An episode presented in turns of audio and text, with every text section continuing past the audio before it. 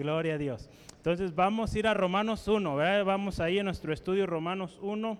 La semana pasada con nuestro hermano Esteban nos quedamos en el versículo 28.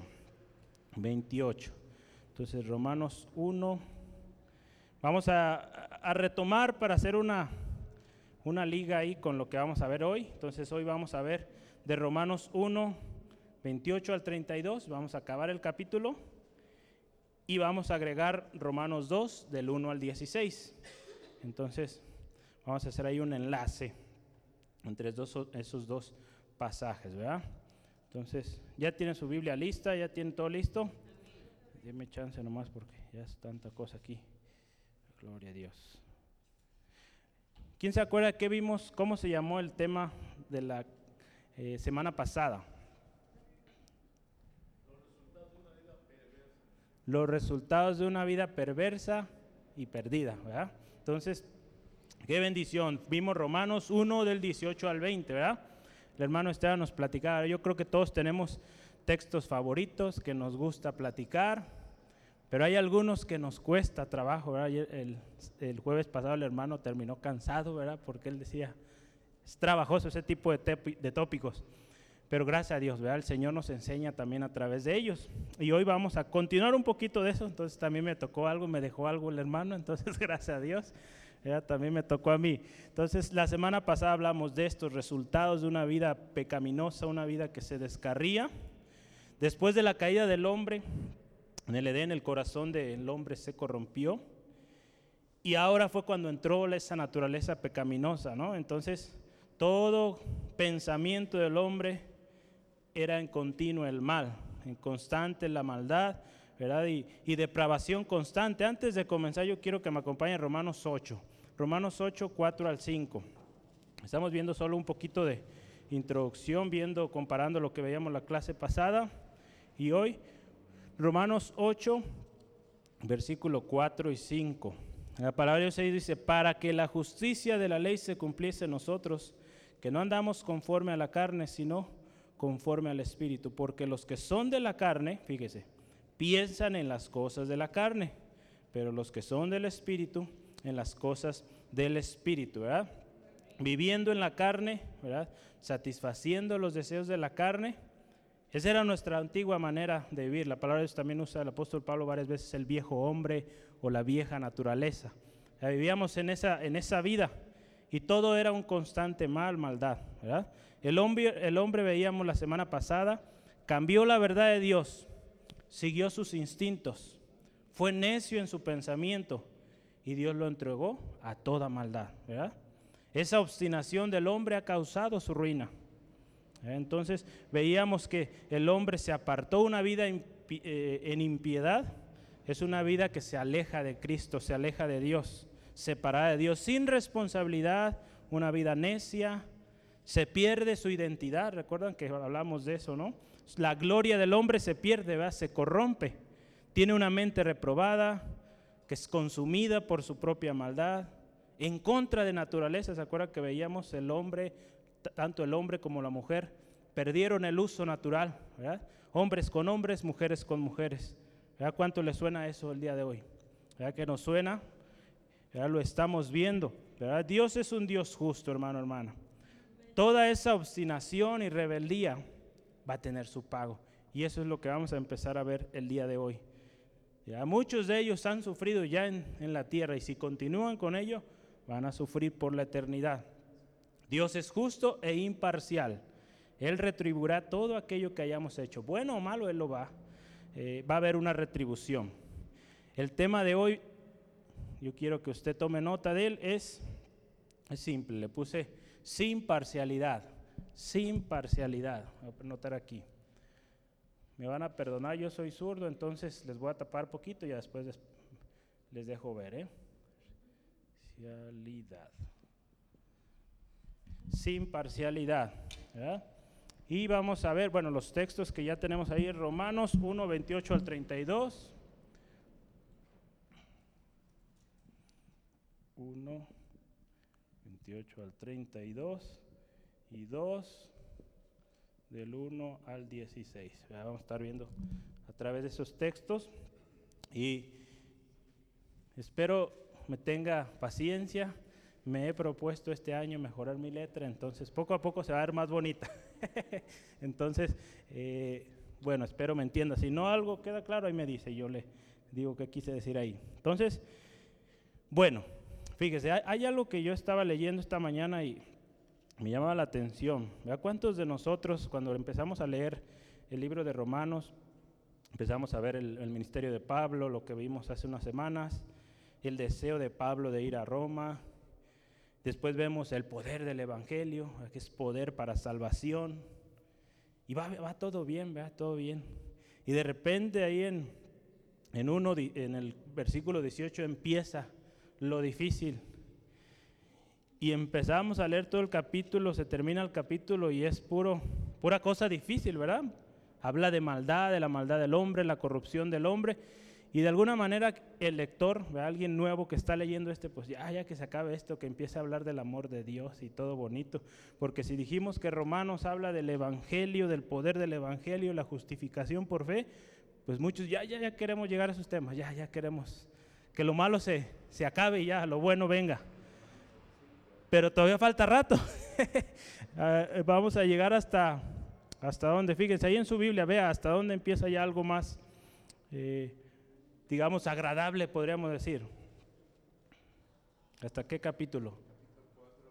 Hasta el capítulo 4 ya podemos ya empezar. En el 3 ya viene un poquito de la justificación, ya empieza a ablandarse un poquito más el tema, la justificación por medio de la fe. Y así, ¿verdad? Vamos a seguir viendo entonces esto. Sí son temas difíciles, pero se tienen que ver. ¿verdad? Antes de recibir toda la justificación, toda la gracia que Dios vino a traer a nosotros, pues tenemos que entender todo aquello que fue corrompido, todo aquello, ¿verdad? que por medios humanos no ha sido ni será posible eh, cubrir o, solucionar. Solamente a través de la fe en Cristo Jesús es que podremos ser libres de todo eso. Entonces hoy vamos a ver de cómo la justicia de Dios obra y cómo Cristo Jesús al final de todo lo creado hará, fíjese, vamos a ver al final, concluiremos, cómo Cristo Jesús cuando venga otra vez va a ser separación de lo bueno y lo malo. Y vamos a ver que va a haber gloria eterna para aquellos que vivieron en santidad, pero va a haber castigo eterno para los que vivieron o obraron en maldad. Entonces vamos adelante. El primer tema que vamos a revisar hoy es, Dios los entregó a toda clase de maldad. Ese es el primer punto. Dios los entregó los entregó a toda clase de maldad.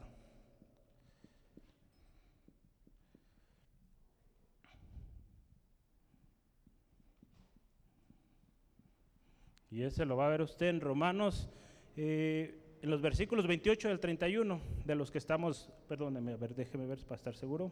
Sí, versículos 28 al 31. 28 al 31. Ese va a ser el primer tema que vamos a revisar hoy. Dios los entregó. Fíjese, llama la atención esta, esta frase en el, capítulo 1 de, de, Romanos. Lo menciona tres veces esto. Que Dios los entregó. Si, si leemos ahí el versículo 28 de nuestro texto, nos dice lo siguiente, la palabra de Dios. Y como ellos no aprobaron tener en cuenta a Dios, Dios los entregó a una mente reprobada para hacer cosas que no convienen. Vamos a leer hasta el 31 de una vez. Estando atestados de toda injusticia, fornicación, perversidad, avaricia, maldad, llenos de envidia, homicidios, contiendas, engaños y malignidades, murmuradores, detractores, aborrecedores de Dios, injuriosos, soberbios, altivos, inventores de males, desobedientes a los padres, necios, desleales, sin afecto natural, implacables, sin misericordia. Ahí nos quedamos ahorita. Dice, toda clase de maldad ahí. La semana pasada también ya había una lista muy grande que ya llevábamos. Y fíjese, Dios los entregó. En la, versión traducción al lenguaje actual, nos dice ese texto, fíjese, lo voy a leer el versículo 28. Como no han querido tener en cuenta a Dios, fíjese cómo dice esta parte, Dios los entregó. Dios los ha dejado hacer todo lo malo que su inútilmente los lleva a hacer. Imagínense, es una traducción diferente, pero fíjese, los dejó hacer todo lo que quisieran. Ok, quieren y persisten en aquello, perviértanse más, una mente reprobada, denle rienda suelta. ¿verdad? Es triste ¿verdad? cuando una persona eh, está en esta condición, al punto que mismo Dios los entrega a la total eh, ruina, a la total perdición. Entonces fíjese, en el versículo 24 también nos habla de esto, que Dios los entregó. Los entregó, fíjese ahí a qué. A ver, ¿quién me puede ayudar en el versículo 24? ¿A qué los entregó Dios? A la inmundicia, fíjese. Dios los entregó a la inmundicia, o sea, todo aquello que va en contra, en contra de la verdad de Dios. En el versículo 26, ¿quién lo tiene ahí? ¿A qué los entregó Dios? A pasiones vergonzosas. Qué tremendo, fíjese. Cosas vergonzosas. O sea, todo lo que veíamos la semana pasada, cosas contra naturaleza. La naturaleza, hombre-mujer. Y cómo en su maldad terminaron corrompiendo sus vidas. Y lo que vemos hoy, el versículo 28, una mente reprobada. Para hacer cosas, como dice ahí, que no convienen. Toda clase de maldad, ¿verdad? Merecedora de juicio. Todas esas cosas que son listadas ahí, vamos a ver, son merecedoras de juicio, de la ira de Dios. Y fíjese ahí utiliza una palabra interesante ahí en el versículo, atestados, ¿verdad? Atestados o llenos, llenos de toda maldad. Ahí en el versículo 29, estando atestados de toda injusticia, a toda maldad. Esa palabra de atestados, déjenme ver cómo lo menciona acá. Acá en, la, versión traducción lenguaje actual dice así, miren, versículo 29, ¿verdad? 29 dice, son gente injusta, malvada y codiciosa. Ahí ya empieza a hablar de cada una de las eh, conductas y maneras de ser de, estas personas. Eh, ahí separa varias veces, ahí en la Reina Valera tiene una separación interesante, me llamó ahí la atención, hay puntos y comas, ¿verdad? es bueno ver los signos de puntuación.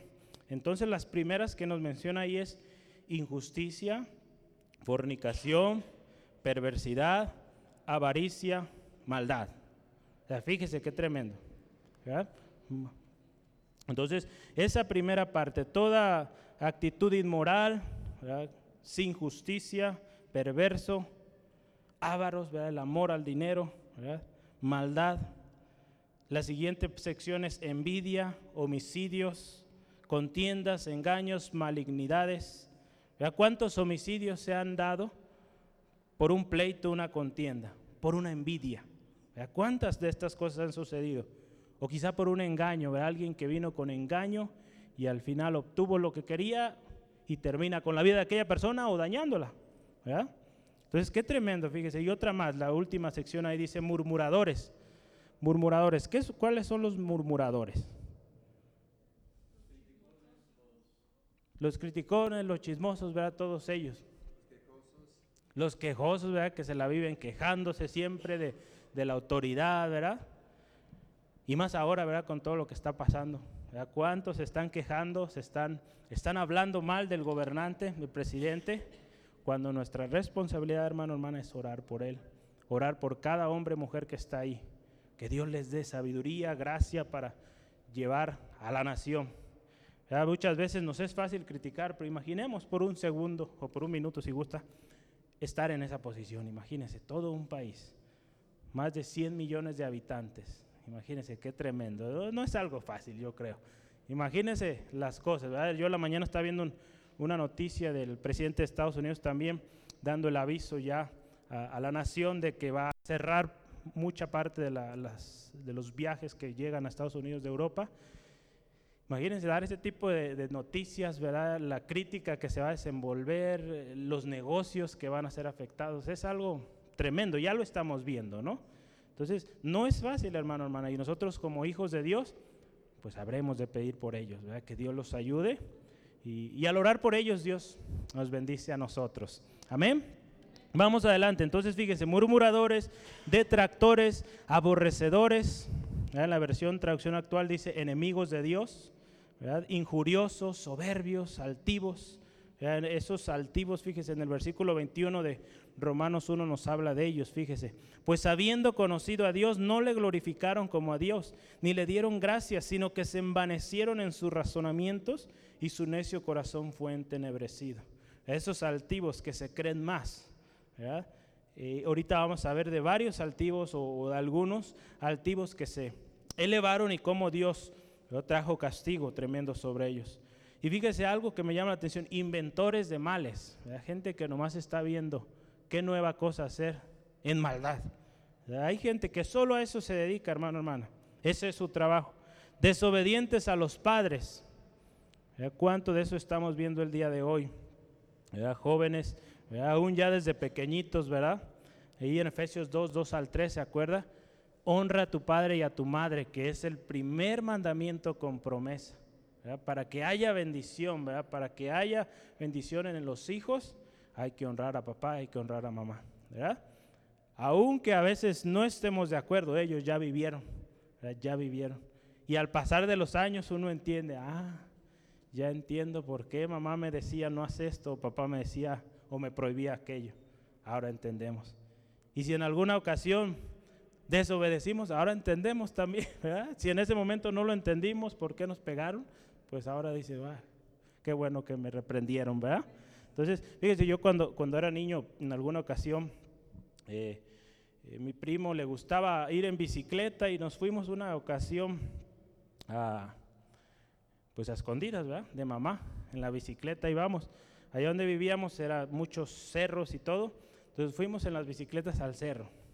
Entonces yo iba bien preocupado. Entonces ya a la hora de regresar de allá donde andábamos paseándonos, mi bicicleta se quedó sin frenos. Entonces imagínense, una bajada en un cerro, pues ahí fue mi ruina, ¿verdad? Caí por allá, una rajadota, todavía me queda por aquí la cicatriz, un diente quebrado, tremendo. Llora y llora el niño, nos llevan con una hermana y que vivía cerca, y ya la hermana pues ayudándome, curándome. hermana, no se nota, ¿verdad? No se nota, no quiero que me regañe. lávele bien, lávele bien. Ese era mi, mi, mi, más temor, ¿no? Que me iban a regañar. Y sí, efectivamente llegué y pues me tocó, ¿verdad? Sí me llevaron a Cruz Roja para hacer la limpieza y todo, pero después pues la reprensión estuvo. Pero fue una desobediencia y hubo su castigo. Gracias a Dios, ¿verdad? En esa pequeña cosa, si usted quiere, pues no estaba haciendo yo nada malo, solo ahí paseándome, pero desobedecí la orden de mamá de quedar en casa y hubo una consecuencia. Hoy yo entiendo, ¿verdad? Que tenemos que guardarnos, ¿verdad? de la desobediencia, hay que obedecer. Entonces, bueno, muchas cosas que aprendemos, ¿verdad? Y, más cosas que menciona aquí, fíjese, vamos adelante. Necios, desleales. Necios y desleales, ¿verdad? Todas esas personas. Un corazón altivo, hermano, hermana, y orgulloso es causa, fíjese, de rebeldía y enemistad con la divinidad de Dios. Un corazón altivo, fíjese, yo, yo hoy traje un ejemplo, estaba recordando. ¿Usted recuerda quién era el lucero de la mañana que llama la Biblia, ¿verdad? ¿Quién era? Lucifer. ¿Quién era ese, ese ser angelical? ¿O quién es ahora? Más fácil. Satanás, ¿verdad? Alguien que fue eh, muy, muy especial, ¿verdad? Que tenía una hermosura muy grande, ¿verdad? Que se elevó, ¿verdad? Y, quiso ser de alguna manera igual a Dios. Fíjese ahí en Isaías 4, 14, Isaías 14 el versículo 13 en adelante dice la palabra de Dios. Así tú que decías en tu corazón, fíjese, así empezó el orgullo, la altivez. Subiré al cielo en lo alto, junto a las estrellas de Dios levantaré mi trono y en el monte del testimonio me sentaré. A los lados del norte, sobre las alturas de las nubes subiré y fíjese, seré semejante al Altísimo. Mas tú derribado eres hasta el Seol, a los lados del abismo. Fíjese, y usted puede seguir ahí la, lectura. Pero fíjese la altivez, la consecuencia que vino a traer a Satanás, ¿verdad? Un juicio tremendo, ¿verdad? Hasta el abismo, ¿verdad? Un juicio eterno. Esos corazones altivos, ahí en Ezequiel 28, 17 también nos habla el mismo, ahí fíjese, se enalteció su corazón a causa de tu hermosura, corrompiste tu sabiduría a causa de tu esplendor yo te arrojaré por tierra, delante de los reyes te pondré para que miren en ti. Ah, por la belleza, ¿verdad? Su supremacía de alguna manera se enalteció y fue su ruina. Es importante que reconozcamos siempre, ¿verdad? Que la gracia, la sabiduría que el Señor nos da, aún la belleza, ¿verdad? ¿Cuántos de aquí hay bellos o bellas? Uy, qué triste. A ver, ¿cuántos bellos y bellas hay acá? Amén, amén. Todos, amén. Somos hermosos, hermano, hermana, porque el gozo del Señor hermosea su rostro. Entonces, al usted ser contento siempre con una sonrisa, usted es hermoso, hermosa, hermano, hermana. Amén. ¿Sí? Entonces, créalo, créale. El Señor le ha hecho hermoso y hermosa. Entonces, fíjese, pero siempre reconozcamos que esa hermosura es de Dios. Es un reflejo de la gloria de Dios en usted.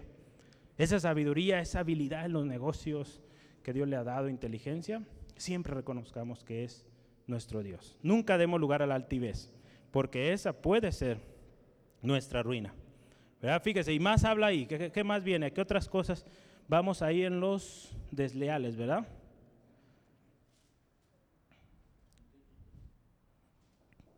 ¿Cuáles nos faltan? A ver, estamos ahí en nuestro sin afecto natural. Sin misericordia. Fíjese, sin afecto natural. Implacables, sin misericordia. Fíjese qué, tremendo esto. Cómo todo se va corrompiendo más y más, hablábamos, ¿verdad? La semana pasada. Los resultados de una vida perversa se va corrompiendo más y más y más al punto de que, fíjese, se pierde esto que llama aquí afecto natural. ¿Cuál es ese afecto natural? ¿Cuál, sería un afecto natural? Si lo vemos en el contexto de una familia. ¿En la familia? El amor de papá, de mamá, hijo, ¿verdad? Se pierde ese amor. O quizá hacia el prójimo, ¿no? Ver a alguien en necesidad, alguien que está lastimado y como si nada, seguir, pasar de paso. Se pierde ese afecto hacia alguien, un semejante. Qué triste, ¿verdad? ¿Cuánta gente ha llegado a ese punto, ¿verdad? Implacable, sin misericordia. Ahora sí que, eh, digo, toda esta gente, ¿verdad? Que se ha corrompido tremendo. Eh, ¿Qué tan fácil les es ya ahora, eh, pues, ejecutar a alguien, ¿verdad? Sin misericordia, sin nada. Simplemente, ¿verdad? Como si fuera cualquier cosa, quitarle o privar la vida de alguien más. Es tremendo, hermano, hermana, pero la maldad del hombre puede llegar a insensibilizar todo eso. Cosas que, Dios puso en cada ser humano, pero con el pecado fue corrompiéndose. Entonces, fíjese, cuando se pierde el respeto a Dios y a su palabra, toda clase de maldad es lo que sale del hombre. A tal punto, fíjese, que llega a tener una insensibilidad ante el dolor o el sufrimiento de los demás. ¿verdad? Qué triste, qué triste hermano, hermana, caer en esa situación. Muchas de esas personas que han caído en ello es prácticamente imposible que vuelvan a restaurarse. Muchos han podido restaurarse, pero ha sido un proceso muy largo y, y solo la gracia de Dios, la misericordia de Dios ha podido con ellos. Tenemos testimonios de gente que Dios ha restaurado tremendo pero es mejor evitar eso porque las consecuencias no las podremos evitar. Vamos adelante. Entonces ese fue el primer tema. Dios los entregó a toda clase de maldad. Cuando ellos se alejaron de Dios, cuando se obstinaron en su maldad, Dios los entregó y dijo, ahora sí, hagan lo que quieran, sigan en ello. Su perdición está asegurada.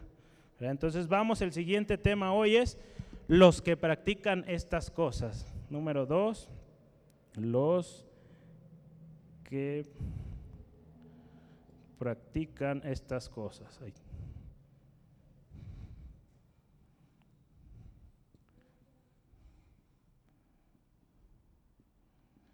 vamos a ver el versículo 32, ¿verdad? Versículo 32 del capítulo 1. ¿Qué dice la palabra de Dios? El versículo 32 dice así, mire, quienes habiendo entendido el juicio de Dios, los que practican tales cosas son dignos de muerte. No solo las hacen, sino que también se complacen en los que las practican. Fíjese, su conducta no proviene por sí mismo, ¿verdad? No solamente se dio así por nomás, sino fue algo que se fue dando, se fue corrompiendo y llegaron al punto donde ya estaban completamente en maldad, entregados por mismo Dios a la maldad. Fíjese, aquí nos habla algo interesante. Ellos conocieron la justicia, conocieron la justicia de Dios, ahí nos habla, ¿no? Quienes habiendo entendido el juicio de Dios, habiendo comprendido, habiendo, eh, teniendo en mente esto, que Dios es real, se rebelaron abiertamente contra Dios. Se rebelaron abiertamente contra Dios. Y es ahí donde Dios tiene que tomar una decisión y toma esta decisión de dejarlos, hacer lo que quieran. Dios no obliga a nadie, Dios no obliga a nadie. Él nos da la libertad ¿verdad? de elegir. Aquí está el bien, aquí está el mal, tú elige. Y entonces aquí obstinadamente, sabiendo la verdad de Dios, se fueron, se desviaron, pues hay consecuencias. Y, sabemos que su maldad los va a alcanzar. Ahí en Jeremías 2.19 usted lo puede ver. Su maldad los va a alcanzar. Y si usted quiere poner incisos, pues ahí el inciso A es su maldad los va a alcanzar a los que practican estas cosas. Jeremías 2.19. La palabra de Dios dice, tu maldad te castigará y tus rebeldías te condenarán.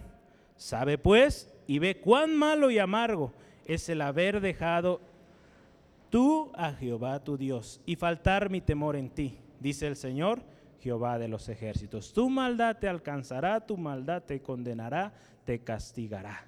Entonces, la maldad los alcanzará.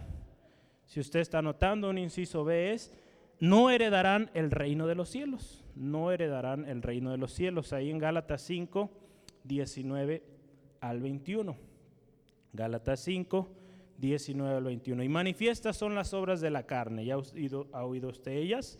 que son adulterio, fornicación, inmundicia, lascivia, idolatría, hechicerías, enemistades, pleitos, celos, iras, contienda, disensiones, herejías, envidias, homicidios, borracheras, orgías y cosas semejantes a estas, acerca de las cuales os amonesto.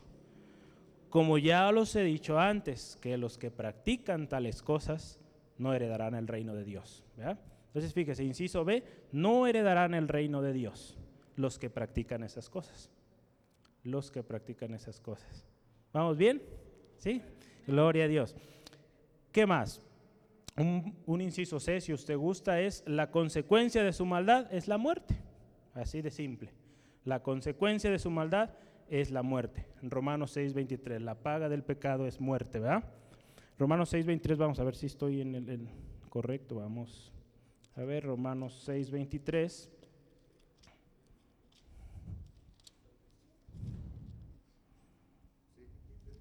6.23, sí.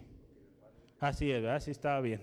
Porque la paga del pecado es muerte, maladavia de Dios es vida eterna en Cristo Jesús, Señor nuestro. Entonces, fíjese, la paga del pecado es muerte, ¿verdad? De hecho, usamos este texto ¿verdad? cuando estamos predicando, enseñando o mostrando el Evangelio a alguien, ¿verdad? Cuando le llegamos al momento de que reconozcan su pecado, que reconozcan que han fallado, que se han desviado, de que el, resultado de todo ello es la muerte, solemos usar este texto, ¿verdad?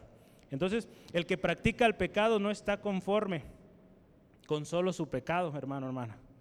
No, no queda conforme, sino que también, dice ahí la palabra de Dios, ahí en el versículo, estamos revisando el 32, Dios no solo hace las cosas para sí, sino que también, fíjese ahí, dice, se complacen con los que las practican. Dice, no va a ser conforme con él estarse pervirtiendo, sino que también va a querer acarrear a otros. ¿Ya? Qué tremendo. Fíjese en, la versión esta eh, traducción lenguaje actual, fíjese, dice, pero no solo siguen haciéndolo, esa parte, sino que felicitan a quienes también lo hacen. Fíjese qué tremendo. También se deleitan, se complacen en aquellos que hacen lo mismo. Entonces, fíjese, podemos verlo de esta manera. Escuche esto. El colmo del pecado es aplaudir los pecados ajenos. Ya no conforme con estar en pecado, aplaude también a otros. En lugar, fíjese, de tener vergüenza y pedir misericordia. Hermano, hermana, que nosotros en lugar de deleitarnos en aquello, más bien pidamos misericordia, ¿verdad? Como dice ahí en 2 Crónica 7:14, si mi pueblo se humillare, ¿verdad? Que nuestra actitud sea, Señor, ten misericordia, perdona y, ¿verdad? Y ten misericordia, cuida, cuídanos y líbranos de caer en ello. Entonces, ¿cómo vamos? ¿Vamos bien? Hasta ahorita, entonces fíjese, son temas que se tienen que hablar y que nos cuesta pasar, pero es importante que sepamos que el pecado tiene consecuencias y que la muerte va a venir, aun cuando nosotros hagamos muchísimas buenas obras. Si hay estas cosas en nuestra vida, no podemos heredar el reino de Dios, no podemos alcanzar eh, la misericordia de Dios, no heredaremos el reino de Dios. Vamos adelante. Acuérdense, el tema de hoy quedamos que era sin parcialidad, ¿verdad? Entonces ahora vamos a entrar ya en tema eh, relacionando la no parcialidad que Dios tiene hacia con nosotros. La primera, el siguiente tema es número tres, el justo juicio de Dios. Si usted ve ahí el título en su Biblia, así viene, ¿verdad? El justo juicio de Dios. El justo juicio de Dios. Le ponemos ahí coma. Ah, no, no, coma no. Todavía no, no hay que comer todavía. Y la hipocresía, vamos a ponerle y la hipocresía.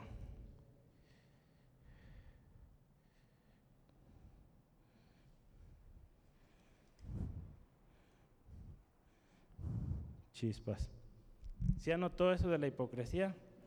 Si lo anotó está bien, no, no está mal. Vamos a agregarle algo aquí más. Sin parcialidad, así.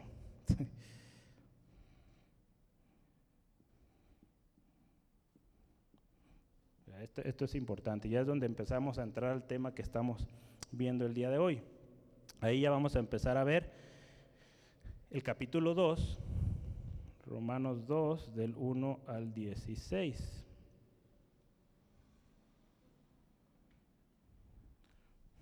Ok. Sí necesito practicar mucho, ¿verdad? Pero bueno, ahí vamos. Gloria a Dios. Eh, bueno, adelante. El justo juicio de Dios sin parcialidad. Vamos a leer ahí eh, en nuestra Biblia, ahí los versículos. Iniciamos del versículo 1 al 4. El, inciso A, el inciso A de, de este tema que vamos a ver ahorita es el peligro de juzgar y la hipocresía. Ahora sí ahí, ¿no? el peligro de juzgar y la hipocresía. Vamos a ver el versículo 1 al 4. Entonces vamos a leer la palabra de Dios ahí. Dice, por lo cual, fíjese, eres inexcusable, oh hombre, quien quiera que seas tú que juzgas, pues es lo que juzgas a otro. Te condena a ti mismo porque tú que juzgas haces lo mismo. Mas sabemos que el juicio de Dios contra los que practican tales cosas es según verdad. Y piensas esto, oh hombre, Tú que juzgas a los que tal hacen y hace lo mismo, que tú escaparás del juicio de Dios. Versículo 4. O menosprecia las riquezas de su benignidad, paciencia y longanimidad, ignorando que su benignidad te guía al arrepentimiento. Entonces, fíjese, vamos a hablar de esto primero. El peligro de juzgar, de juzgar y la hipocresía, ¿verdad? Aquí estamos viendo, ¿verdad? Nos habla de, eh, de cómo hay veces que juzgamos y nosotros mismos estamos haciendo aquello. Entonces es peligroso. Reconozcamos que quien juzga y quien es justo es Dios, ¿verdad? Por eso estamos viendo ahí el justo juicio de Dios. No hay excusa, ¿verdad? Empieza con esto, es inexcusable. No hay excusa. Todos, todos, todos, todo ser humano en la tierra que ha existido pasarán por el juicio de Dios. No importando quién seamos. Porque ahí dice, quien quiera que seas tú que juzgas, quien quiera que seas, de la familia que seamos, la condición en que estemos, todos vamos a compadecer, dice la palabra de Dios, ante el tribunal de Cristo. Dios nos ha dado su palabra. Su palabra es verdad y en ella contiene el, manual de la vida, de esa vida abundante que Dios quiere ofrecernos. Ya por eso vemos ahí eh, en este versículo, versículo 2, que sabemos que el juicio de Dios contra los que practican tales cosas es según verdad, la verdad de Dios. En la palabra de Dios está el manual de vida. Quien va en contra de ese manual de vida, pues va a sufrir las consecuencias. Dios nos dio unas instrucciones, ¿verdad? Imagínense Dios, cuando Dios nos dio la vida, dijo, aquí está el instructivo, síguelo y vas a hacer una vida funcional, una vida fructífera, una vida bendecida. Ve en contra de este libro y te va a ir mal. Así es Dios. Dios nos da libertad. Fíjese, el juicio de Dios es de acuerdo a la verdad. Yo quiero platicarles, y aquí traigo otro recurso que quiero compartirles, con respecto a este texto que estamos analizando, que el juicio de Dios es de acuerdo a la verdad. Cuando usted y yo, ¿saben cuál es el símbolo que se usa para la justicia? La balanza, ¿verdad? Es una. Pero realmente hay, hay una estatua también que se usa, es una mujer que tiene una venda en sus ojos, ¿verdad? que la justicia es ciega, y la balanza, ¿verdad? que hay un, un orden, ¿verdad? un orden ahí. Entonces, la balanza, pues creo que es claro, ¿no? Imparcialidad. Y esta parte de que es ciega, pues sí debería ser ciega, ¿verdad? Pero como seres humanos tendemos a, de alguna manera, favorecer, ¿verdad? Si hay alguien de nuestra familia o una amistad involucrada ahí, tendemos a dar más crédito a aquella persona que está más cercana a nosotros. Si hablamos de los jueces o gente que está en los magistrados, muchas veces se van a inclinar con aquellos que son quizá de su posición o de su mismo pensamiento, de su misma ideología. Cuando alguien llegue de otra ideología, pues va a tener menos probabilidades de ganar un juicio, ¿no? Va a suceder y, el hombre así es. La maldad ha corrompido al hombre y eso es su tendencia, siempre lo malo. Entonces siempre se va a inclinar hacia un lado, hacia el otro. Aun cuando tenemos ese bonito símbolo de justicia ciega y balanza, ¿verdad? todo equilibradito, no va a ser posible. Pero el juicio de Dios sí es justo, sin parcialidad, no agarra partido, no tiene favoritos. Dios no tiene favoritos, ahorita lo vamos a ver más adelante. Hubo un hombre, un alemán muy famoso, entre 1700 y 1800. Este hombre se llamaba, déjenme ver cómo se llamaba, alemán, ¿verdad? Les dije, Immanuel o, Emanuel, si usted gusta ya nuestro, acá en, en, el castellano, en español, Immanuel Kant. Este hombre fue un, eh, fue un filósofo. ¿Se acuerdan de sus clases de filosofía, algunos que llevaron filosofía? A mí me aburrían en aquel tiempo me desesperaba el profesor cuando hablaba de esos temas. Pero es interesante y es bueno analizar porque la filosofía trata de dar explicación a todo, darle una explicación lógica y, y bueno, digo, ahora me está interesando ver eso porque hay mucho, ¿verdad? Este hombre fue, hay mucho que podemos aprender. Este hombre fue un gran filósofo de su tiempo, aún todavía hoy muchos referencian su trabajo. Este hombre criticaba eh, fuertemente eh, a todos aquellos que creían en la existencia de Dios, o sea, a nosotros, ¿verdad? Imagínense, si él estuviera en este tiempo, él criticaría o le criticaría a usted a mí, ¿verdad? Por creer que Dios existe. Entonces, fíjese, como resultado de ello, este hombre se, se unió o llegó a lo que le llaman el agnosticismo, a que no creen, no creen en Dios, ¿verdad? Entonces, todo quieren darle una explicación lógica. Entonces, él decía, ¿verdad?, que creía que nadie puede no puede llegar al conocimiento de Dios a través de un razonamiento natural. Él se ponía a pensar ¿verdad? en sus estudios, hacía, leía mucho y decía, no es posible creer en la existencia de Dios con nuestra mente humana. De alguna manera podemos decir, es correcto, creemos por fe. No es algo que tenemos que calcular quizá una fórmula matemática para entender la existencia de Dios. Creemos por fe. De alguna manera podemos decir, iba bien este hombre. Y algo interesante, él criticaba tanto la existencia de Dios que él se puso a investigar, estoy tratando de leer aquí un poquito para que usted vea, él, él siguió y, trató de dar un significado, él utilizó una técnica que le llaman la crítica de la razón práctica, así le llama. Algunos, si usted gusta leer con calma ello, cómo es, puede verlo.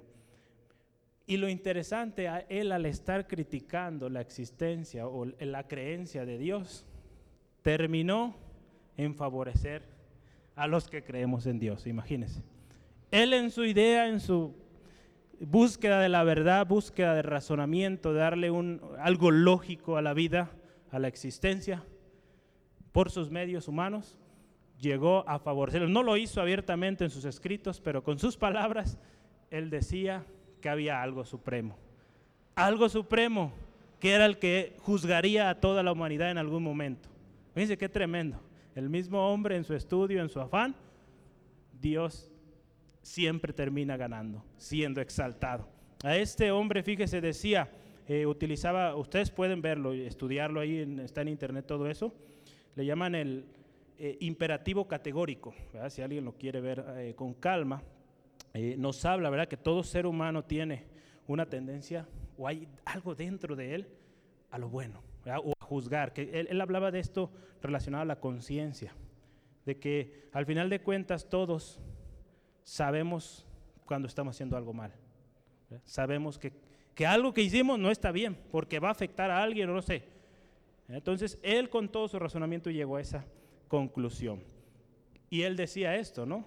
Al final debe haber algo, debe haber algo, un juicio, alguien que diga, esto estuvo bien, esto estuvo mal. Porque él decía, fíjese, eh, ¿cuántas veces vemos gente que sufre siendo buena? Y los malos son los que crecen, ¿verdad? Adquieren más riquezas.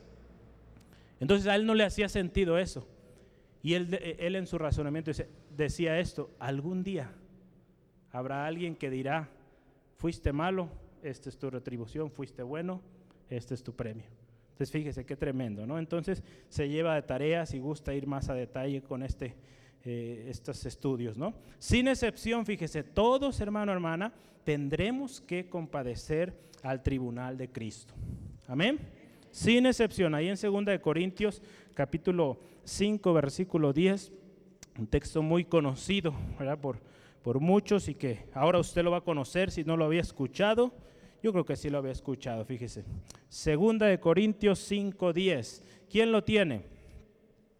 ¿Quién lo tiene? A ver, ¿tiene mi hermano? ¿Usted? Adelante, pues léalo fuerte, mi hermano.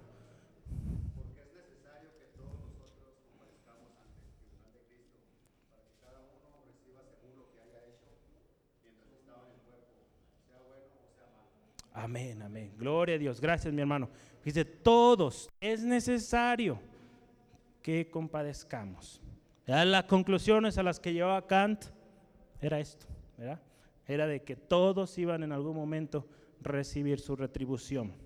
Quien juzga, fíjese, y al mismo tiempo hace lo malo, se condena a sí mismo. Como dice ahí la palabra de Dios. Jesucristo nos enseñó en su, en su tiempo aquí en la tierra nos enseñó de aquellos que juzgan. Allá en Lucas 6, del 37 al 42 nos habla de esto, de los que juzgan. Estamos analizando los textos ahí y, vamos a ver de los que juzgan, de esos que juzgan. Lucas 6, 37 al 42. Lucas 6, 37 al 42. Muchos hemos oído este, este texto también, ¿verdad? Yo creo que le va a sonar ahorita que lo escucha. Lucas ahí, 6, 37 al 42. La palabra dice, no juzguéis y no seréis juzgados, no condenéis y no seréis condenados, perdonad y os seréis perdonados.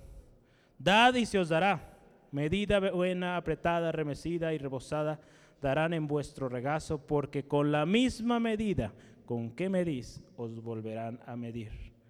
Fíjese, ahí es donde hemos visto este texto también. Y les decía una parábola, ¿acaso puede un ciego guiar a otro ciego? ¿No caerán ambos en el hoyo? Y así vemos, el discípulo no es mayor que su maestro o superior, mas todo el que fuere perfeccionado será como su maestro. ¿Por qué miras la paja que está en el ojo de tu hermano y no echas de ver la viga que está en tu propio ojo? ¿O cómo puedes decir a tu hermano, hermano, déjame sacar la paja que está en tu ojo, no mirando tu viga que está en el ojo tuyo? fíjese, Jesús advertía el tremendo peligro de juzgar, de juzgar a otros. Entonces, si usted sabe algo, yo, yo escuché alguna vez esta frase, a mí me la enseñaron, y quizá algunas de mis hermanas se van a acordar de esta frase que lo decía una hermana muy querida. Si usted sabe algo, ore. ¿Se acuerda quién decía así? La hermana linda, ¿verdad? hermana linda, yo, yo, lo escuché, mi mamá me lo platicó, la hermana Eli también le tocó escucharlo. Si usted sabe algo, ore. Muchas veces usted y yo vamos a saber cosas y no va a ser para criticar, sino al contrario, para orar. ¿verdad? Orar por aquellos que están pasando por esa situación. No todos son igual de fuertes quizá que usted, hermano, hermana, y en algún momento usted o yo voy a necesitar de alguien que ore por mí o alguien que ore por usted, ¿verdad? ¿Sí, hermano, hermana? Gloria a Dios. Vamos adelante. El propósito de Dios, fíjese, es que todos se arrepientan, que todos alcancen misericordia. Ahí en segunda de Pedro 3.9, ¿verdad? Algunos lo tienen por tardanza, la promesa de Dios, ¿verdad? Pero Él quiere que todos procedan al arrepentimiento. Entonces el Señor no la retarda su promesa, al contrario, Él está dando un tiempito más, un poco más, para que se arrepientan y vengan a Él. Dios es justo y Él juzgará con justicia, hermano, hermana. A nosotros no nos corresponde juzgar, porque como dice la palabra de Dios, con la medida que midamos también seremos medidos. Mateo 7.2 dice, porque con el juicio que juzgáis seréis juzgados, y con la medida que os medís serás medido. Mateo 7.2 es, es del mismo que estábamos viendo hace rato en Lucas, eh, también. Entonces fíjese qué tremendo, el, peligro de, juzgar. Entonces mejor no, no nos metamos en esos negocios, hermano, hermano, no nos corresponden. Eh, Dios es el Dios justo. Dios es el Dios justo y, y Él va. Si le han hecho mal, gracias Dios, porque tú eres justo y tienes misericordia. Yo voy a seguir amando, voy a seguir respetando, voy a seguir siendo obediente, ¿verdad? A su palabra. Y Dios le va a guardar, Dios le va a guardar. Dios conoce cuántas veces hemos sido afligidos por alguna situación. Él le va a guardar, hermano, hermano. En Hebreos 10, 26 al 27 dice la palabra de Dios, porque si pecáramos voluntariamente después de haber, a ver si estoy bien, sí, después de haber recibido el conocimiento de la verdad, ya no queda más sacrificio por los pecados, sino una horrón, horrenda expectación de juicio y de hervor, hervor de fuego, ¿verdad? Viene ahí. Deme un segundo porque dije 10, 30. Estaba leyendo en otro lado, no, a ver. Ah, ok, sí, ¿verdad? Sí era ese. 26 en adelante. Sí, de hecho usted puede ver ahí muy relacionado este tópico con el que estamos viendo ahí, el título nos habla de advertencia al que peca deliberadamente, ¿verdad? Yo quiero que veamos ahí el versículo 30 de, de este texto, Hebreos 10, versículo 30. Pues conocemos, fíjese, al que dijo, mía es la venganza, yo daré el pago, dice el Señor. Y otra vez, el Señor juzgará a su pueblo. Entonces, de él a él, ¿verdad? Él va a juzgar, la venganza es de Él, no nos corresponde tampoco eh, buscar venganza, Dios es el que va a obrar. Amén, amén. Siguiente, vamos adelante porque el tiempo se va rapidísimo. Ya anotaron el inciso A era el peligro de juzgar y la hipocresía. El inciso B es Dios no tiene favoritos. Dios no tiene favoritos. vamos a ver ahí del versículo 5 al 11. Dios no tiene favoritos. En el capítulo 2 de Romanos dice así la palabra de Dios, pero tu, dureza, pero por tu dureza y por tu corazón no arrepentido atesoras para ti mismo ira, para el día de la ira y de la revelación del justo juicio de Dios, el cual pagará a cada uno conforme a sus obras. Vida eterna a los que perseverando, perseverando en bien hacer, buscan gloria y honra e inmortalidad. Pero ira y enojo a los que son contenciosos y no obedecen a la verdad, sino que obedecen a la injusticia. Tribulación y angustia sobre todo ser humano que hace lo malo, al judío primeramente y también al griego. Pero gloria y honra y paz a todo el que hace lo bueno, el judío primeramente y también al griego, porque no hay acepción de personas para con Dios. No hay favoritos, no hay alguien mejor que otro para Dios, todos iguales. Fíjese ahí la palabra de Dios, nos está hablando de, eh, del judío primeramente, el griego también. Vamos a ir analizando. Por la dureza del corazón la ira de Dios viene. Un corazón duro, hermano, hermana, no se arrepiente. Un corazón duro es aquel que se ha dejado corromper y no se arrepiente, ¿verdad? No se arrepiente, persiste en su maldad. Un corazón también duro no escucha la voz de Dios, no escucha el llamado de Cristo. no escucha la voluntad del Espíritu Santo, por lo tanto, no puede ver la gloria de Dios en su vida, porque no quiere escuchar, su corazón se ha eh, hecho duro. Ya vemos ahí, nos habla ahí de la dura servicio, ¿se acuerdan del, pueblo de Israel, ¿verdad? En Éxodo 32, 9, cuando Dios está hablando con Moisés y, le habla de esta dura servicio, de este corazón de, de, los israelitas, de constante en la maldad, de constante eh, volviendo al pecado. ¿verdad? ¿Cómo? por haber hecho eso, por haber desobedecido a Dios, no pudieron ver la gloria de Dios en la tierra prometida, esa generación que se quedó, por haber mantenido de duro corazón, no buscando a Dios, no obedeciendo lo que Dios les pedía, pues no vieron la gloria de Dios. En Hechos 7:51 nos dice algo muy similar también, fíjese, duros de cerviz e incircuncisos de corazón y de oídos, vosotros resistid siempre al Espíritu Santo como vuestros padres, así también vosotros. Ahí está hablando eh, Esteban, ¿verdad? Esteban. Ante los sacerdotes y toda esta gente que estaba ahí acusándole poco antes de que él fuera apedreado. ¿verdad? Hechos 7:51. ¿verdad? Fíjese qué tremendo. Duros de servicio, duros de corazón, recibieron el pago. Fíjese, hay un pago. Hay un pago conforme a las obras de todo ser humano. Y ahí yo hice un resumen de todo lo que acabamos de leer ahorita, porque habla de los que hicieron lo bueno, recibieron esto, esto y aquello, los contenciosos, los malos, los que no obedecen, también tuvieron. Entonces yo ahí anoté, fíjese, a los que perseveran, a los que hacen el bien, su pago es la vida eterna, gloria y honra. ¿Ya? Qué precioso. A los que perseveran. Yo creo que todos queremos ese regalo, ¿verdad? Al final de nuestros días. La gloria, la honra y la vida eterna. Pero a los contenciosos, a los que no obedecen, ira de Dios sobre ellos, tribulación y angustia. Eso viene a todos aquellos que no siguen, no siguen la, la, palabra del Señor.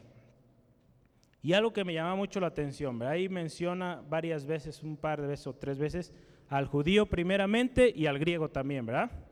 Entonces nos habla al judío, primero pues al que sabía, al que conocía la ley de Dios, ¿verdad? Todo judío desde niño había que aprender la ley, había que instruirse en todo ello.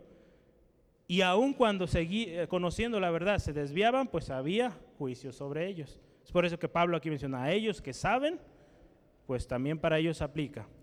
Y a los que no saben, a los griegos, a los que están fuera del pueblo de Dios, también serán juzgados. Pero hay algo interesante, van a ser juzgados por su conciencia. Ahorita lo vamos a ver más adelante a detalle, ¿no? Entonces, el último versículo ahí, el 11, Dios no hace acepción de personas, Dios no tiene favoritos. Fíjese, el mismo Dios de amor, de misericordia, Él hace, se dice la palabra de Dios ahí en Mateo 5, 5, 45, Él hace que el sol salga sobre buenos y malos. Él hace llover sobre justos e injustos.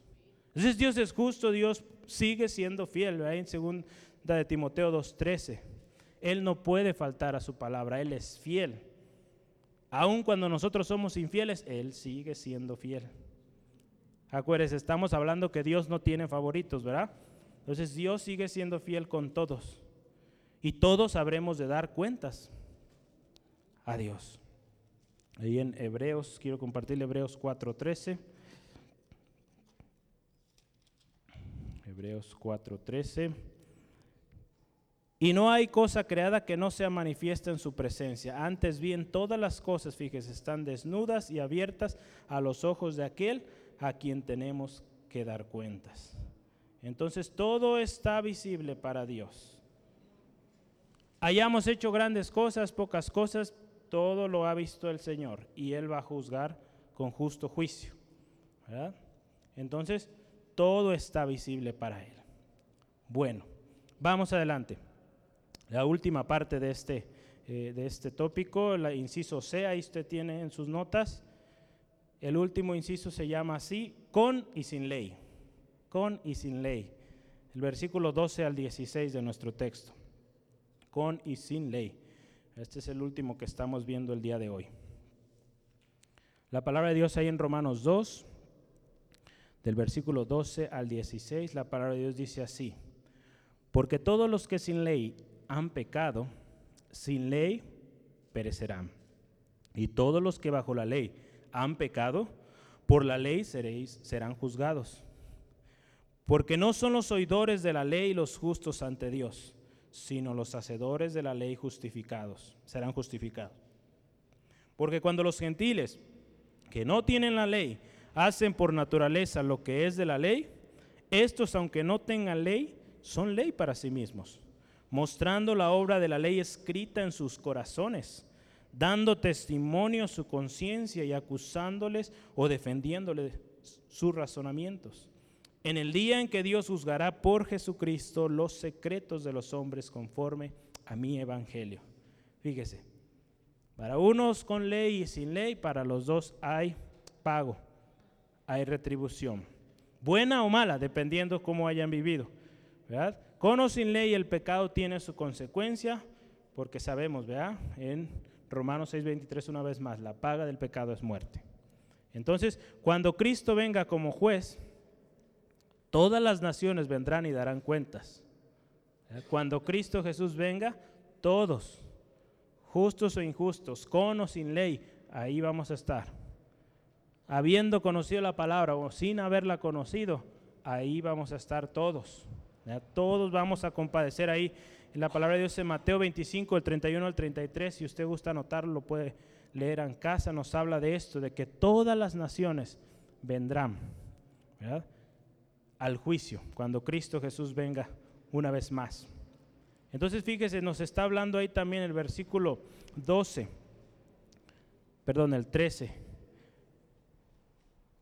que los oidores, ¿verdad? No son para ellos, ¿verdad? La justicia, dice, no son, dice, porque no son los oidores de la ley los justos ante Dios. Hoy en día hay muchos oidores, muchos lectores, muchos quizá expositores, aún predicadores, que no están siendo hacedores y no van a recibir justificación de Dios. Como dice aquí la palabra de Dios, los que hacen, los hacedores serán los que van a ser justificados por el Señor Jesús. Entonces, fíjese, nos habla de una palabra en acción. Una palabra que no solamente la leemos, la escuchamos o la enseñamos o compartimos, sino que se hace real. Se hace real en nuestras acciones, en nuestras palabras, en todo. Ahí en Santiago 1, eh, 22 al 25 de eso nos habla, ¿no? Seamos oidores, ¿no, verdad?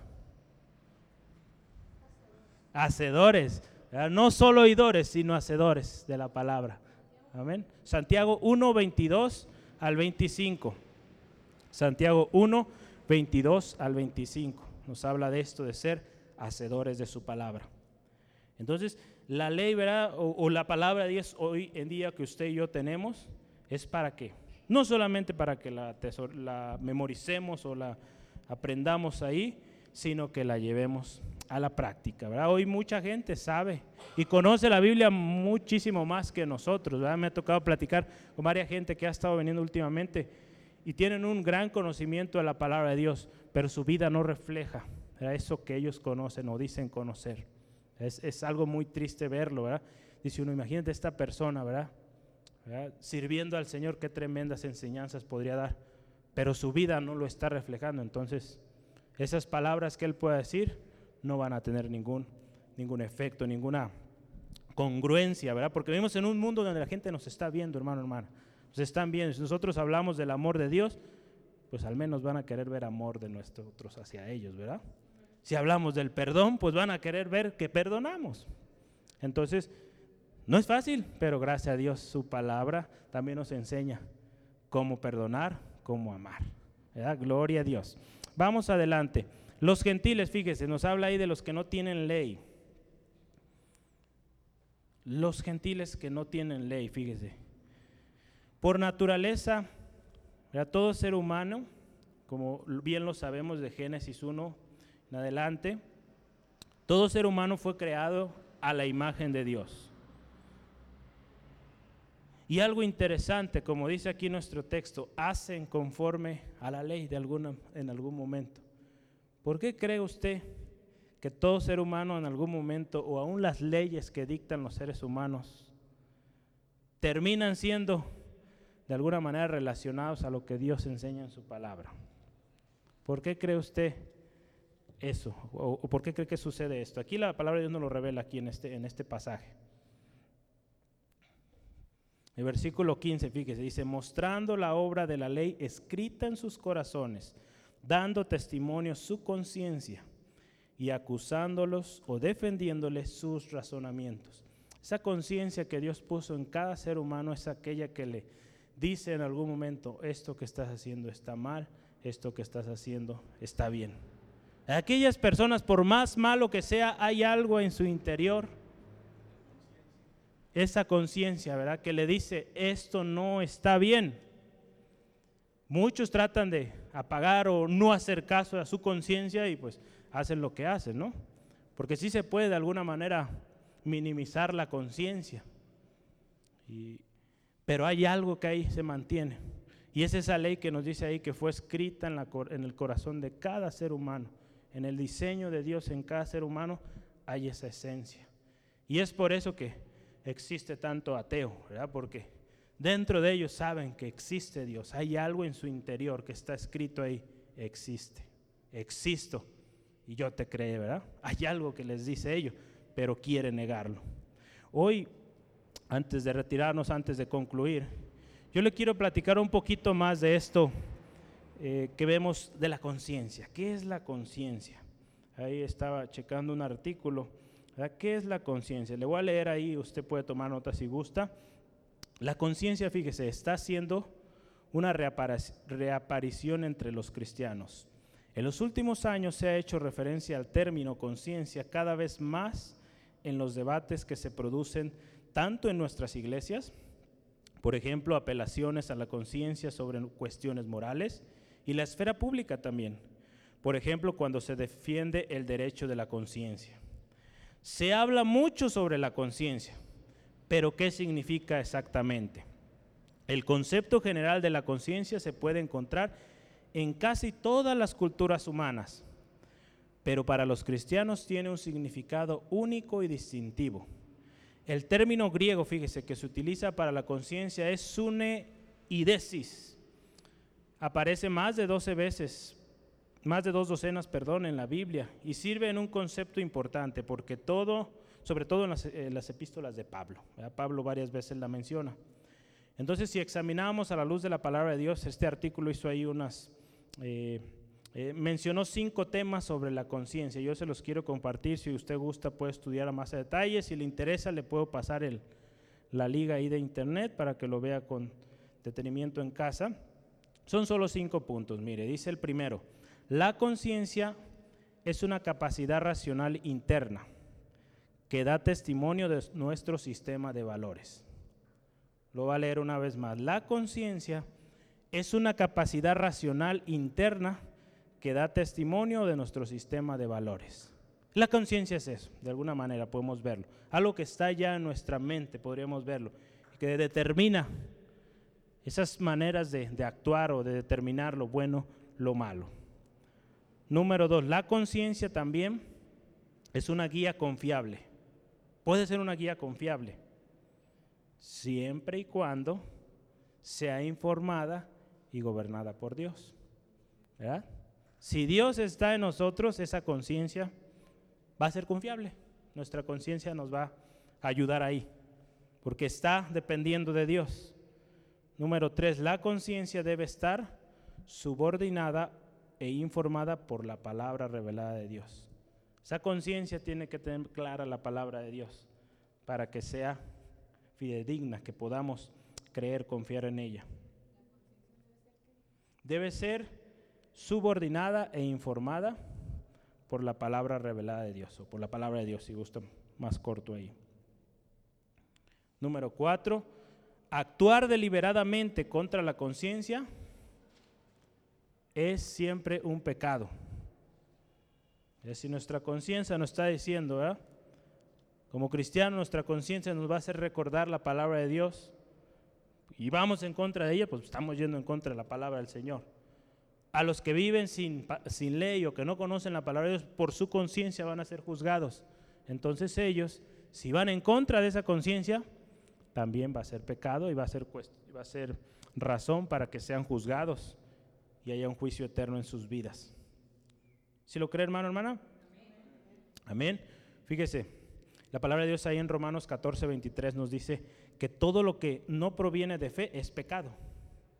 Todo lo que no proviene de Dios es pecado. Entonces, si hacemos algo que creemos que es pecado, que nuestra conciencia nos está diciendo es pecado, aun cuando quizá estemos mal informados, somos culpables de pecado. 14:23. Actuamos en contra de nuestras conciencias. Este es un principio muy importante. Fíjese, Lutero en algún momento dijo esto. No es seguro ni saludable actuar en contra de nuestra conciencia. En algún momento dijo esto. No es seguro ni, ni lo intentemos. Mejor oigamos. Y más como cristianos, porque la palabra de Dios está en nuestras vidas, en nuestros corazones, en nuestra conciencia.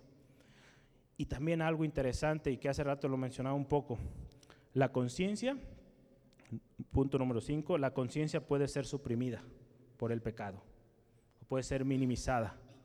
Cuando hay pecado, y, hemos, y es lo que hemos visto hoy, la perversión del ser humano, de alguna manera, entre tanta maldad, va suprimiendo, va disminuyendo la influencia de su conciencia. A tal grado que en algún punto, como lo veíamos, pierde el afecto natural, pierde la misericordia, porque su conciencia ha sido entenebrecida, dice la palabra en algunos pasajes, ha sido corrompida. Entonces es algo que Dios implantó en cada ser humano, que tiene una esencia de Dios ahí, del bien y del mal.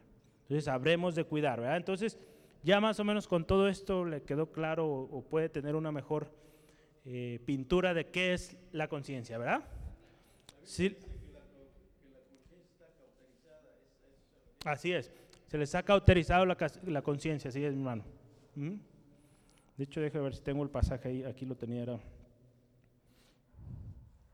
Eh, tenemos ahí en el pasaje de Romanos 1.24, que fueron entregados a, a, una mente reprobada. Ahí nos habla un poquito de esa conciencia que fue reprobada. Eh, la conciencia cauterizada o corrompida viene ahí en, en Primera de Timoteo 4. Primera de Timoteo 4. Y ahí lo puede tomar nota. Y Tito 1.15. La conciencia cauterizada o corrompida. Entonces, qué tremendo es esto, ¿no? Cuando su conciencia también se corrompe por el pecado. Bueno, Vamos bien, ¿verdad? Solo tres puntos hoy, usted puede anotar los subtemas ahí con calma. Es un tema difícil, pero se necesita hablar, sin esconder nada, con toda claridad, ¿verdad? Cristo viene pronto y viene por una iglesia limpia, sin mancha ni arruga. Y nos habla ahí en Efesios 5, 25 al 27. Así como un marido espera anhelante a esa esposa, así él espera a esa esposa limpia, sin mancha. Todo ser humano creado, hermano, hermana, a imagen de Dios, fue creado y tiene conciencia. Muchos la han suprimido por su pecado, otros la han escuchado y han hecho el bien. Dios va a juzgar a los dos. Con o sin ley, como veíamos hace ratito. Aquellos que escucharon la verdad de Dios y no la aceptaron, van a ser juzgados. Y su rebeldía contra Dios va a ser recompensada con el castigo eterno. No seamos, hermano, hermana, como, como leíamos hace rato ahí en Santiago 1.22, no seamos solo oidores o conocedores, sino seamos hacedores de su palabra, ¿verdad? Que todos, hermano, hermana, busquemos hacer, hacer hacedores de su palabra. Vivimos en un mundo oscuro, ¿verdad? Hablábamos el domingo pasado, lo bueno, lo recto y lo verdadero, o lo fiel. Vivimos en un mundo donde, donde lo bueno le llamamos le llaman malo, a lo malo le llaman bueno, ¿verdad? Donde el que no tranza no avanza, veíamos eso, ¿verdad? Donde el ser infiel está de moda, es algo natural, algo normal. Hermano, hermana, que la luz de Cristo brille en nosotros, que nosotros seamos lo que marcamos diferencia. Porque aquellos que viven en luz van a obtener la retribución. Y gloria a Dios por esa luz que el Señor Jesucristo nos dio. Ahí en Juan, quiero que terminemos y vamos a orar después de leer este pasaje. Ahí en Juan 3, 18 al 20. Juan 3, 18 al 20, la palabra de Dios nos dice, así. Ponga mucha atención, dice, el que en él cree no es condenado, pero el que no cree ya ha sido condenado, porque no ha creído en el nombre del unigénito del Hijo de Dios. Y esta es la condenación, que la luz vino al mundo y los hombres que amaron más las tinieblas que la luz, porque sus obras eran malas, porque todo aquel que hace lo malo aborrece la luz y no viene a la luz, para que sus obras no sean reprendidas. Mas el que practica la verdad viene a la luz, para que sea manifiesto que sus obras son hechas en Dios. Dice, qué importante, hermano, hermana, que practiquemos, que vivamos en esa luz, en esa luz de Cristo Jesús. Amén. Vamos orando, porque no cierra sus ojos un momento y vamos orando, dando gracias a Dios primeramente por su palabra clara, precisa, en el tiempo adecuado. Padre, te damos honra, te damos gracias, Señor, porque eres fiel. Tu palabra es verdad, tu palabra es digna de ser recibida por todas, digna de ser leída, de ser entendida, de ser buscada, escudriñada, Dios, porque tu palabra instruye redarguye, Señor, nos enseña, Señor, nos enseña en toda justicia, Dios. Esa justicia, Dios, que es perfecta, Dios, que es imparcial, que no toma crédito a alguien, sino que es justa, Señor, sin favoritismos. Gracias, Dios, por tu palabra. Gracias porque nos enseñas, Dios, de las diferentes eh, actitudes, Señor, maneras de ser, Señor, que han corrompido al ser humano, Dios y cómo el persistir en ello cada vez va de mal en peor, Señor. Líbranos, Dios, de caer en ellos, Señor, y ayúdanos a ser prontos, prontos a escuchar tu palabra, Dios, prontos a corregir, Dios. Queremos, Señor, Señor, ser de aquellos justos, de aquellos que serán justificados. Hemos creído en tu palabra, por fe hemos creído, Dios, y creemos, Señor, que tu justicia viene a nosotros Ayúdanos a vivir en santidad. Ayúdanos a buscar, Señor, ser, Señor, oidores y también, más importante, hacedores, Dios. Oyendo, Dios, eh, aprendiendo tu palabra, pero llevando a la práctica. Que no quede ahí, Señor, solamente. Señor, ayúdanos, líbranos de todo juicio, de que nuestras palabras no juzguen, Señor. Líbranos de ellos, Señor. Señor, ayúdanos, enséñanos tu palabra, Dios, cada día y ayúdanos a proclamar esa palabra que nos has enseñado. Señor, que esa luz que nos ha alumbrado, Señor, vivamos en ella, que nuestro rostro refleje esa luz que Cristo Jesús vino a traer. Y esa luz llegue a impactar, llegue a traer cambio, transformación a todos aquellos que están a nuestro alrededor, Señor. Gracias Dios por tu palabra. Gracias Dios por enseñarnos el día de hoy. Te ruego Dios mío por cada uno de mis hermanos, mis hermanas. Si hoy alguien viene con una necesidad, Dios, te ruego, sé propicio a su necesidad, Dios. Yo sé que tú tienes un propósito para cada uno de nosotros. Tu palabra es verdad. Si hay alguien enfermo, Dios, trae sanidad, Dios. Si hay alguien que necesita libertad, Dios, Señor, hay libertad en Cristo. Si hay alguien que está pasando por una necesidad económica, Dios, tú eres nuestro proveedor, Dios. Nuestro pronto auxilio en la tribulación. Gracias, Dios porque tú estás obrando. Gracias Señor porque todo lo pagaste allá en la cruz del Calvario, Cristo Jesús. Te amamos, te amamos y agradecemos por todo lo que has hecho, Señor. Obra en cada uno de mis hermanos. Guárdales en camino a casa, Señor, los vehículos en que viajan, Señor, protégeles. Sea tu gracia con cada uno de nosotros en el nombre de Cristo Jesús. Amén y amén. Gloria a Dios. Pues Dios les bendiga, mis amados hermanos y hermanas. Nos vemos aquí Mañana la oración, 6 de la tarde. El sábado no se le olvide a los jóvenes, aquí tienen una cita a las 5 y el domingo aquí nos vemos. Dios les bendiga.